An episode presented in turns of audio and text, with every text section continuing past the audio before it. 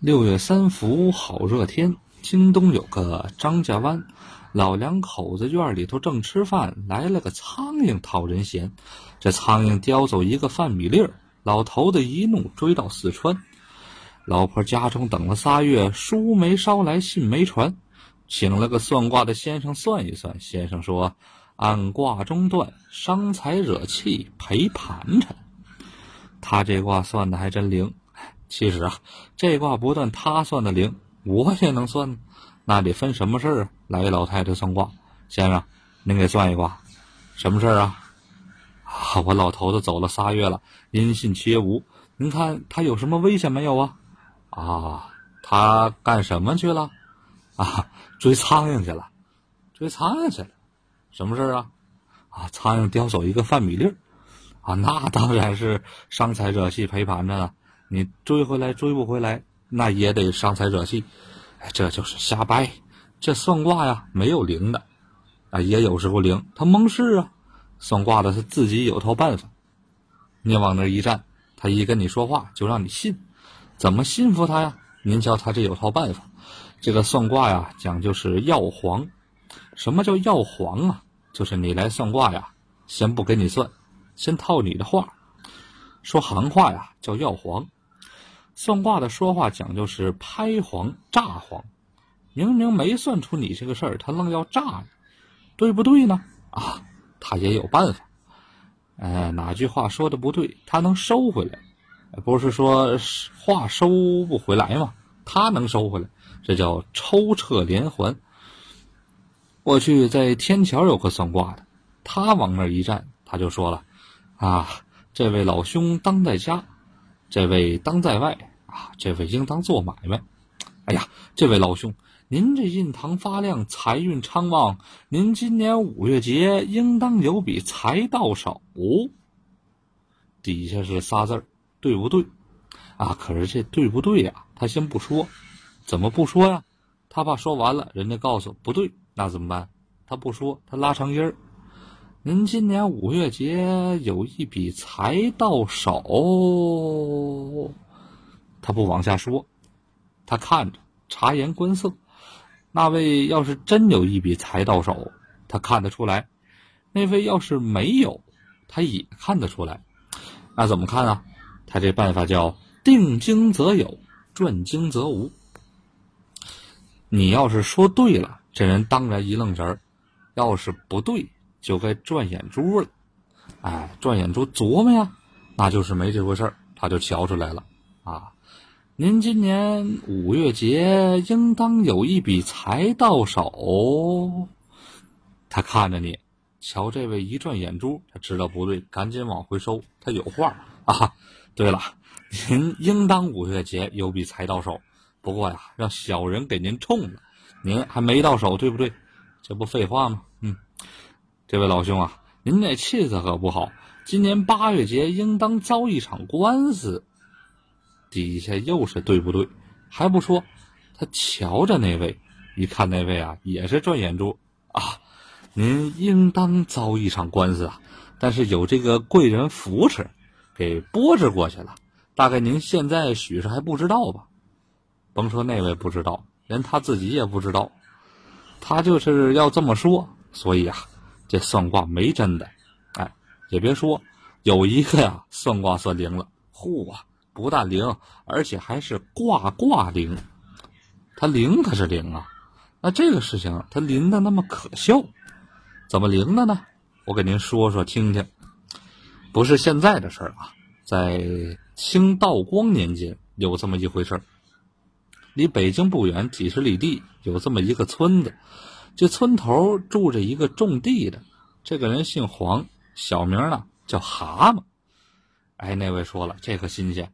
人有这小名，啊，因为他这模样长得特别，两个小圆眼睛，翻鼻孔，大嘴叉，脸上有麻子，说黑不黑，说黄不黄，这么透着这么个绿吧唧儿的，故此啊，这个小名叫黄蛤蟆。哎，你可别瞧这人相貌长得不怎么地，有能耐，能说会道，又能察言观色，念过几天书，没事就翻翻黄历。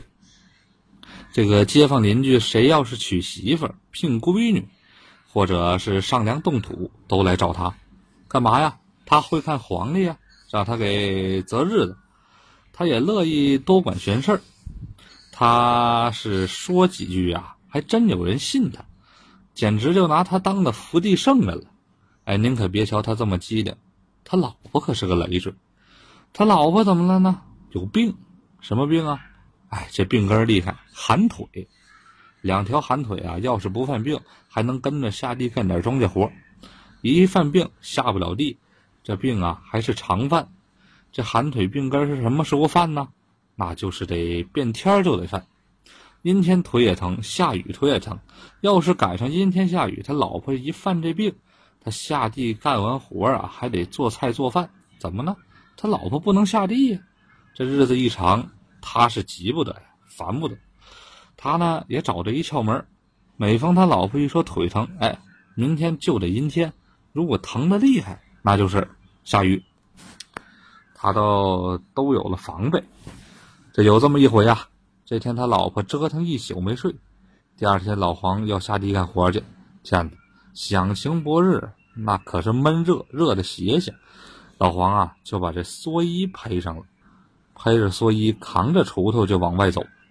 他老婆一瞧，老黄，你疯了！挺好的天儿你披蓑衣干嘛呀？脱下来。老黄也不理他，还往外走。老婆一瞧，哎，怎么回事？让你脱下来。他往前一迈道，那意思啊，要拽老黄一下。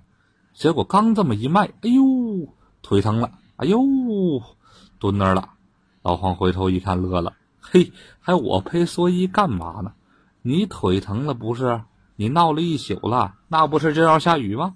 我不披蓑衣怎么办呢？他老婆一听也乐了，他俩乐了不说。老黄一出门啊，街上的人也都乐了。怎么呢？嘿，二哥，这黄蛤蟆干嘛呀？求雨呢？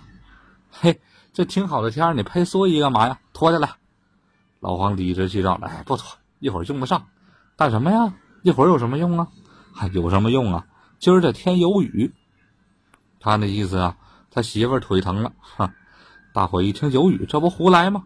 这万里无云呢，哪有雨啊？哎，不信他那套，下地干活去吧。这活干了有一个钟多钟头，哎呀，忽然这么抬头一看，南边来了一块黑云彩，跟黑锅底就扑过来了啊！一会儿的功夫就扑严实了，咔啦一个雷，哗，瓢泼大雨，大家就往家里跑，淋得跟小鸡子似的。您再瞧瞧老黄，披着蓑衣，一步三摇，跟没事人似的。嘿。老黄真有两下子，老黄爱吹大气呀，干嘛有两下子呀？啊，对了，我连阴天下雨再不知道，那更得了。他那意思啊，我媳妇腿疼，我能不知道吗？大伙一瞧，呵，老黄是真有能耐。又过了几天，这天啊，清晨早起啊，阴天，天阴的特别沉。老黄刚要下地干活去，先问老婆，怎么样？腿疼不疼？不疼，不疼。好嘞，扛起锄头，他出门一看，好，这些人都披着蓑衣。哎，老黄，回家拿蓑衣去。拿那个干嘛？怪费事儿的。费事儿，你不拿一会儿挨淋啊？挨什么淋呢？放心吧，今儿没雨啊。下地干活去了。大伙一听没雨，天阴的这么沉，怎么会没雨呢？到地头刚杵了两垄地的功夫，再一看这天呢，嘿。云消雾散，太阳也出来了。老黄啊，还在那说风凉话呢。怎么样，蓑衣都白拿了吧？告诉你们了，不听吗？看，没雨吧？哟，老黄，怪了啊！那一天我们都挨淋，你披着蓑衣慢慢悠悠往家挪。哎，今儿个我们都拿着蓑衣了，都白带了，怎么意思呢？你怎么知道有雨没雨啊？啊，哎，这他怎么好意思说呀？我媳妇儿腿疼，我就明白了，这怎么说呀？大伙再一问呢，他来劲了。哈，哎，我呀，哎，诸葛亮马前神客算出来的。嚯，大家伙一听，马前神客能算出来有雨没雨，太灵了。打这儿好，大伙儿给他一张张得嘞。先前呢，什么有个娶媳妇的、聘闺女的、上梁动土来找老黄。让他给看看黄历。后来一听说他会诸葛亮马前神客，好，谁家丢了东西也来找他。张家媳妇丢个耳环找他来了。大叔啊，我耳环子丢了，呃，您看看这个马前神客算的挺灵，您给我算算吧。他怎么好意思说？哎，这我不会，我就会算阴天下雨啊，还得我媳妇跟着。哎呀，他不好这么说呀。呃，这个给给给你算算啊。哎，这个他这个装疯卖傻一算啊，这个耳环丢了是吧？呃，没丢啊，大叔，您说没丢，眼睁睁的就没了嘛？哎，没没不了啊，告诉你，你回家去找啊，锅台旁边水缸后头就找着了啊，去吧。哎，张家媳妇走了，到家一找，锅台旁边，嘿，真把这耳环子找着了。他这卦怎么灵的呀？老黄他有一琢磨劲儿，他心想，他是一儿媳妇，儿媳妇每天得做菜做饭，得挑水，除了锅台旁边啊，就得围着水缸转，就这俩地方。啊，在锅台旁边还是真找着了。呵，这一来啊，更嚷嚷动了。这一嚷嚷啊，有一天李二嫂上他家来了。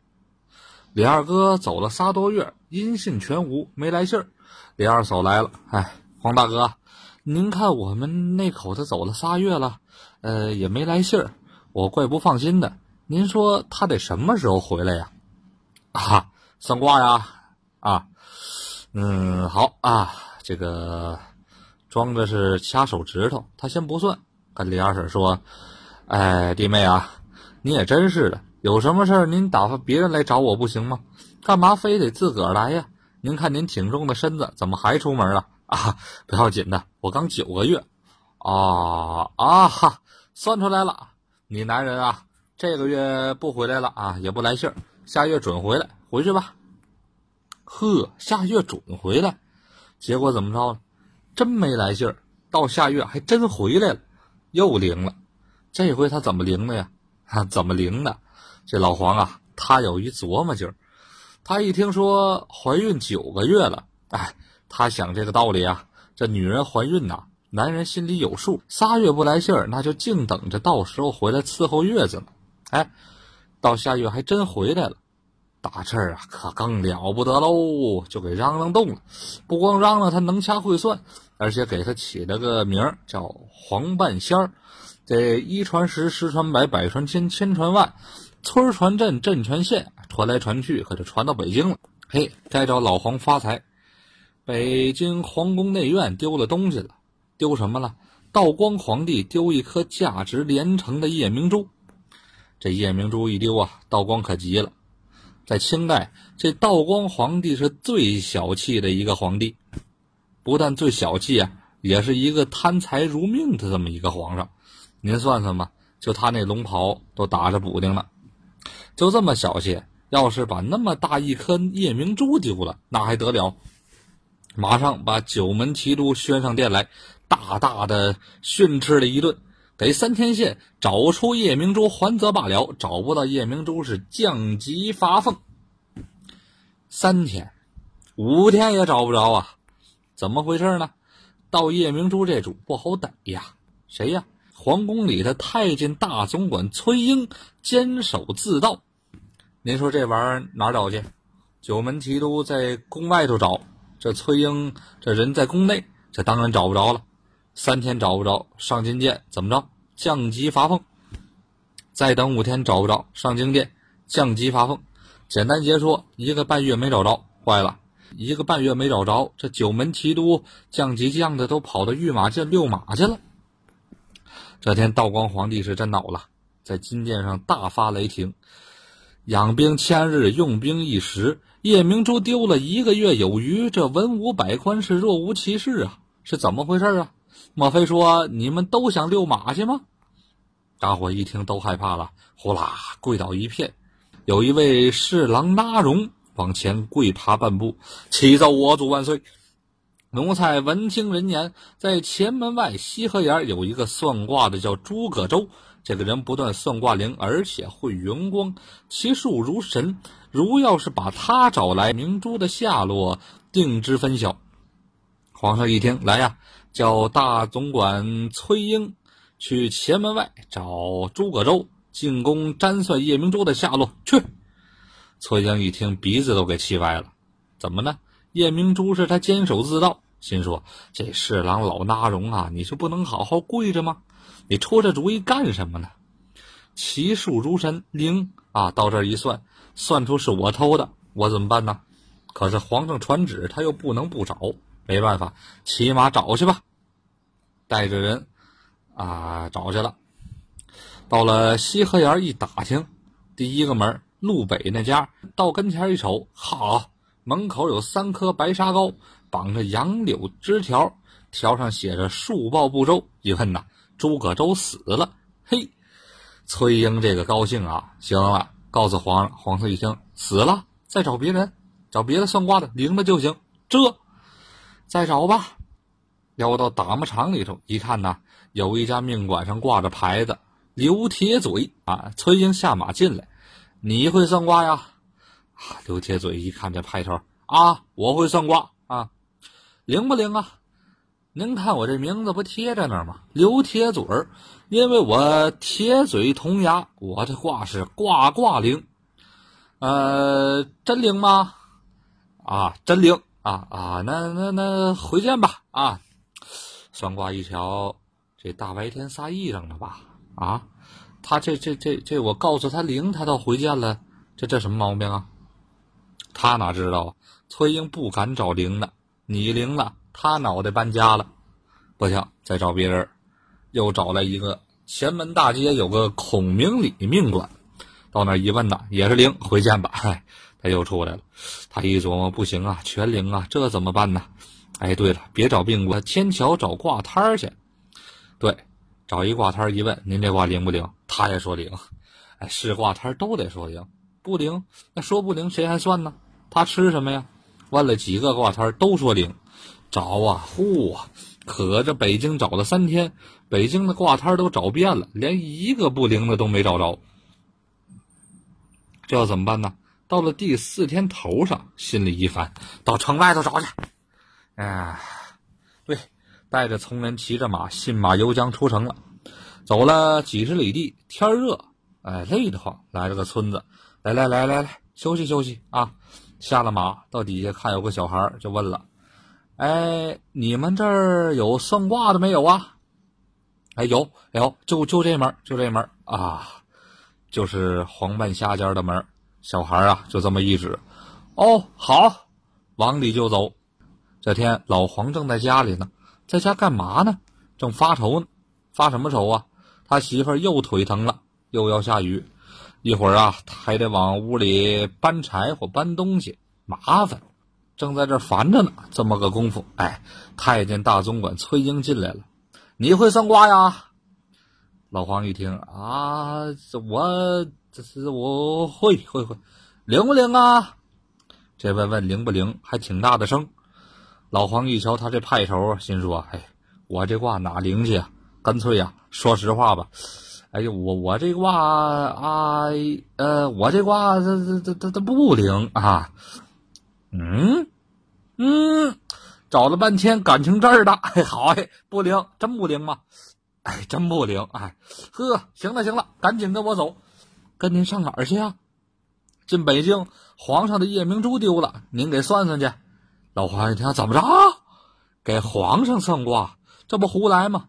甭说算的不灵了，这说错一个字儿，掉头之罪呀！那哪行去？赶紧说，哎呀，这位老爷，您您您没没听明白？我算这卦呀，它不灵啊！废话，灵了还不找你呢？走走走走。老老爷，我这卦它它不灵，哎，不灵也没关系啊。咱家告诉你，即便不灵，在咱家有咱家在旁边给你多说两句好话，给俩钱轰走完了，有什么关系啊？哎，如果你要是不去的话，就是抗旨不遵，午门外开刀问斩。哎，别别别别别别别别！一想啊，不去当时就是死，要是去了不灵，还去给俩钱轰出去。呃，我我我我我去行吗？啊，行，别废话，不去就是抗旨不遵，快走，死乞白赖让快走。哎，我走我走。哎呀，你好好在家看着吧。哎呀，你瞧瞧，这这不倒了霉了吗？我这腿还疼，你看你现在就走，哎，没法子呀，不走抗旨不遵呐。哎，你现在腿还疼啊？啊，对了，我拿着蓑衣啊。崔英一瞧，哎，这挺好的天儿，你拿蓑衣干什么呀？啊，有雨，您甭管了，用得上。他是想啊，他媳妇腿疼，今儿有雨，崔英啊也没怎么注意，走吧。呃，把他带到北京，安排在馆驿里头住下。老黄啊，这个吃也吃不下去，睡也睡不着，心烦呢。这这这这什么玩意儿啊？这怎么算呢？哎呀，这到半夜里，好瓢泼大雨下起来了啊！老黄一想，雨是下了，甭问呐，我老婆在家里正腿疼呢。哎呀，我还让大官给抓来了。就这位老爷是真要命。我说不灵，你非得让我来不可。他说了，给俩钱轰出去，哪有那么便宜的事儿啊？啊，给皇上算卦，我怎么算呢？啊，丢夜明珠，让我找夜明珠，我哪儿找去啊？你要是送个惊天下雨什么的，我我还能算出来啊？那也不好算呐，那还得把我媳妇接来。哎呀，你说这玩意儿，找夜明珠，这我怎么算呢？啊，明儿给皇上算算，那我让他上哪儿找去？啊，锅台旁边水缸后头。这这是皇宫里头有水缸吗？这这不要了命了吗？这个，哎呀，心里头烦呐，可又恨，恨谁呢？恨偷珠子这贼。他心里想啊，坐那着急，嘴头就念叨了：“这贼也不对呀！啊，你你偷谁？你偷不了啊？干嘛单偷皇上啊？哎，如果要是您老偷的，你你活得了吗？啊？再说了，这位老爷也不对呀。我说我这卦不灵啊。”我不来不就完了吗？啊，你这死乞白咧的给我催来了啊！催催啊！我来了，那那你活得了吧？啊，他这意思啊，你把我催来了，我来了，我要算的不灵，你活得了吗？我要是算的不灵，你有失职之罪，你也活不了啊！他心里是这意思，指着外头，就我来了，你活得了吗？得这句话，隔墙有耳。有人听见了，谁呀？大总管崔英，他干嘛来了？嗨，他把老黄啊安排在馆驿，他回府了，摆上饭，吃着酒，哎，这心里高兴。哎呀，行嘞，明儿给皇上一算卦，算不出来，把他杀了，没我事儿。哎呀，这朱子尧，我是这一辈子也翻不了案喽。嘿嘿，行，看他那模样啊，就不像有能耐的相，有能耐能那模样吗？呵，高兴。挺高兴的，哗，外头这雨下起来喽。这一下雨，他心里一激灵，推门一瞧，瓢泼大雨呀。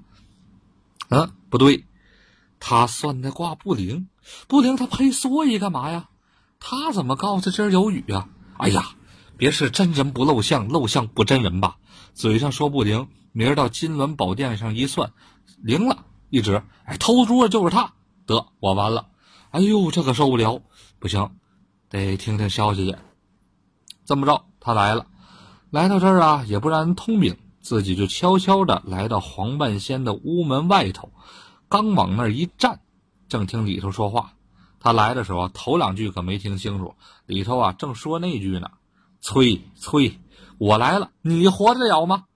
他还指着外头。崔英一听啊，催催，我来了啊，是他来了。你活得了？哎，这我是活不了了。哎，赶紧这玩意儿，他他算出来是我了呀！哎呀，他他这这这，你倒是再听听啊！他没往下听，一害怕，推门进来，咕咚就给跪下了。哎呀，这半半仙饶命，半仙饶命！老黄吓了一跳啊！一看大总管跪这儿了，一听半仙饶命，半仙饶命，老黄他能察言观色，一看这大总管浑身直哆嗦。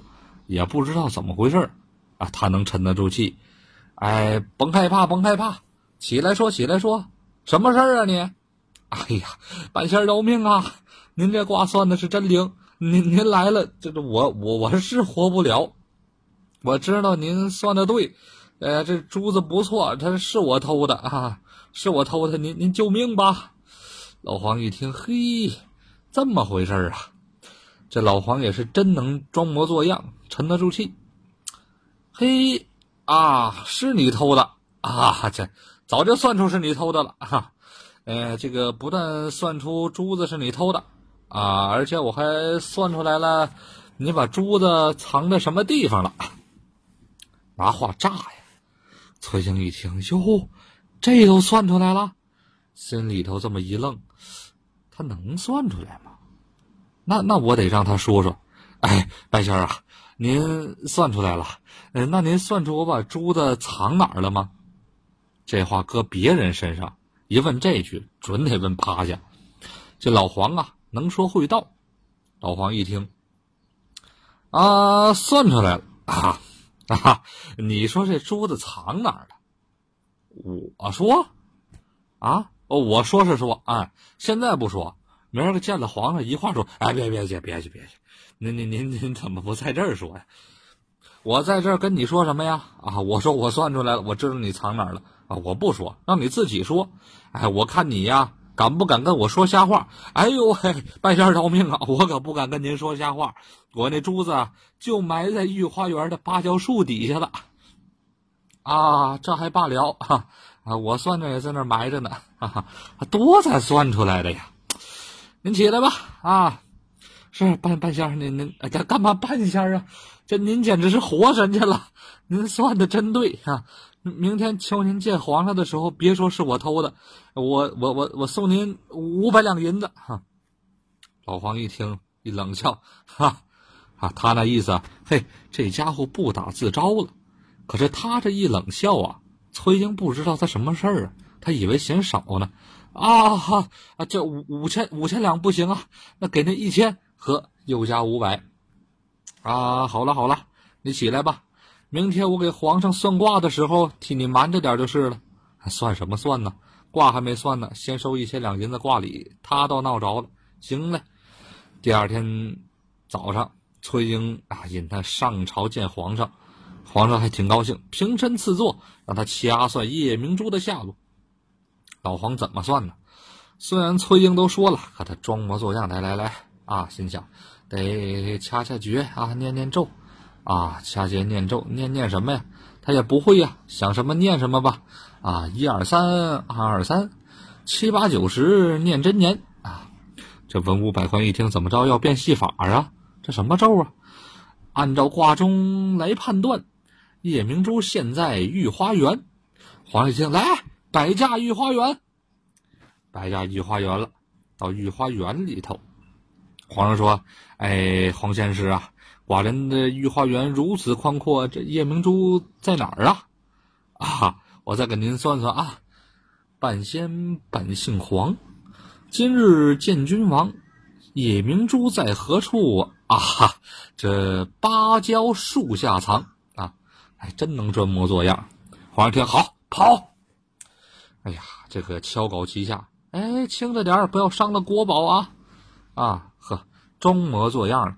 本来呀，崔英把这珠子埋的就不深，没刨两下刨出来了，有手太监擦干净，递给皇上。皇上一瞧，太高兴了。哎呀，黄半仙，哎呀，真是黄仙师啊！这卦太灵了。哎，黄仙师，你算一算，寡人这夜明珠究竟被何人所盗？是何人所埋呀？这是谁偷的？谁埋的？这老黄没防备说这一句啊！哎，抽冷子一问，一扬头瞧了崔英一眼。这崔英啊，心差点没从嗓子眼里蹦出来。哎，不知道他要说什么呀？往下一听，哎，还好。啊啊！齐州我主万岁！这夜明珠乃是奇珍异宝，日久年深，受了日精月华。呃，他是自己溜达出来的。哈哈皇上一听，想啊。我听说这只占八百字坟啊，纸尚且如此，更何况这夜明珠呢？嗯，言之有理。您瞧这份昏君当的啊，他还言之有理呢啊。那夜明珠自己溜达出去，回到金銮宝殿，那黄仙师啊，算的真灵，来呀，赏给黄仙师两碟萨其玛。那么一大颗大宝珠找着了，就给两碟萨其玛。您瞧他这小气不小气？给完两叠萨其马，也不让他走，留他在宫中多住几日。那位问了，皇上把珠子找着了，他留一算卦的在宫里干嘛呀？道光皇帝有他的想法，他心里琢磨：我这夜明珠丢了许一个多月了，音信全无，找不着啊！嘿，这黄半仙一来，他就算出在什么地儿了。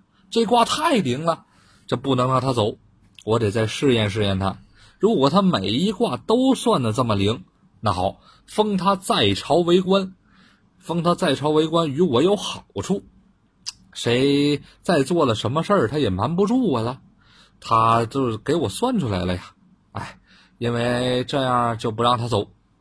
可老黄心烦啊，老黄心里琢磨：这不没影的事儿吗？把我留下来，我在我我在这干嘛呀？伴君如伴虎啊，真要了命了呀！我哪知道他什么时候有什么事儿啊？挺烦的，心里一想啊，明儿我得想主意跟他说，我回家了。对，想个抽身之计。一赶到第二天早朝，这个崔英领着黄半仙上朝，奏事处太监在那喊呐：“圣上传旨，宣黄仙师随旨上殿。”头一个是他，干嘛呀？皇上这夜明珠找着了，高兴，一宿都没睡觉。挺老早啊，就打后宫来坐殿，往前走，走到御花园这儿，哎，有这么一棵枣树。这枣树啊，是当初明代三宝太监下西洋的时候带回来的。这棵枣啊，叫朱枣，哎，滴溜圆这么大个，通红，可是可得熟透了啊，现在还生着呢，湛青碧绿这么一个枣子。皇上瞧好了，哎，顺手摘了一个，一想，哎，有了，我让黄半仙算算我这手里头是什么，哎，如果再算对了，他这卦真灵，那就封他在朝为官。对，呃，这么着，先宣黄半仙随旨上殿，黄半仙往这一跪，行礼已毕，应该平身赐座呀。这回光让他平身，没赐座，平身。黄半仙站起来了，皇上一攥这拳头，哈。黄仙师啊，您这卦算的灵，来来来，您算算朕手中何物？如果算对了，封你在朝为官；算不对，问你个欺君之罪。你算吧。这老黄一想，这这这这怎么算呢？这个他他他害怕呀，心里害怕呀，可脸上还不能带出来，还得装模作样的不带相。心想这是想主意啊，他就一琢磨，琢磨什么呀？心里想。他手里到底是什么呀？哦，一定是那夜明珠。这珠子找到了，怕再丢了。珠不离手，手不离珠。早起就把这个东西拿出来了。那甭问呐，夜明珠对。可他要说夜明珠啊，当时就杀，欺君之罪，没没没得算对哈。他他他这话说的好啊啊万岁啊！他要这么说，您呃您大清早您就拿着喜爱的夜明珠来玩赏啊。是这么句话，他刚说了半句，万岁！大清早你就皇上一说啊，对对对，是大清早。哎，他这么灵的哈！皇上一松手，老黄一瞧，吓得小辫没立起来。嚯，好家伙，老爷子，多亏我说的是大清早啊！我这要是说的大早晨，还麻烦了呢。这玩意儿，哎呦，要气死我！祝万岁！哎，小民我要回家看望看望哈。嗯，不行啊。这卦又算灵了，来呀，摆宴！这摆宴，皇上这么小气还能摆宴？摆什么宴呢？就是一碗茶，两块萨其马，他管那就叫摆宴了。没办法，吃萨其马吧，这吃的都吐心了。哎呀，皇上说：“黄仙师啊，你这卦算的太灵了，朕有意封你在朝为官，陪伴君王，君臣共享荣华富贵，你意如何呀？”哎，老黄心说：“我还跟你在这儿啊。”哎，好家伙，多亏我说了个大清早啊，不然我脑袋都搬家了。哎呀，皇上一想，这个草民乃是乡野村夫，怎能立君保王啊？皇上想，你这是不乐意呀？你要是不保我，你保了别人，我江山可不稳呐。哎呀，皇上一咬牙，上来狠劲儿了，把崔英一叫来，在他耳朵上一嘀咕，让崔英把后宫那个宝蟾拿来。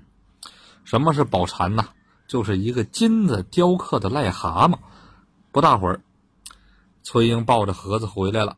皇上用手一指：“黄仙师啊，你算的不是灵吗？你来算算朕这盒中之物是什么？你要是算对了，朕封你在朝为官；你要是算错了，那就是欺君之罪。我们午门外开刀问斩。”老黄想啊，哎呀，我刚才这一大清早是蒙对了，这现在这是这这这这这怎么算呢？他这憋了半天，一咬牙，一跺脚，这想起自己小小名来了哈，这这黄蛤蟆，你你就死这河里了。这皇上一听，这这这这又算对了。